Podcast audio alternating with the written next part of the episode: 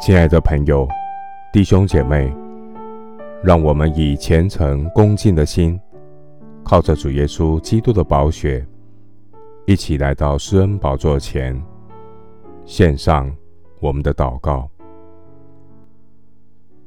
我们在天上的父，你呼召我们成为圣洁的国度，在这世界成为世上的盐、世上的光。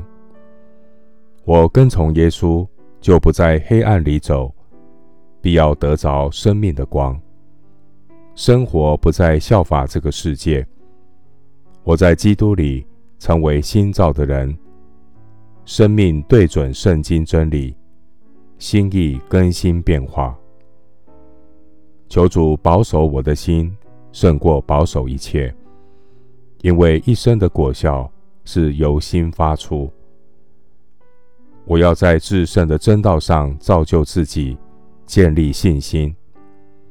我要在圣灵里祷告，心灵充满活泼的盼望。我要保守自己，藏在神的爱中，爱神爱人，在爱中与神同行。求主保守我不掉入银河世界的试探，带领我。与在真道上合一、邻里同心祷告的圣徒一起建造。若不是耶和华建造房屋，建造的人就枉然劳力；若不是耶和华看守城池，看守的人就枉然警醒。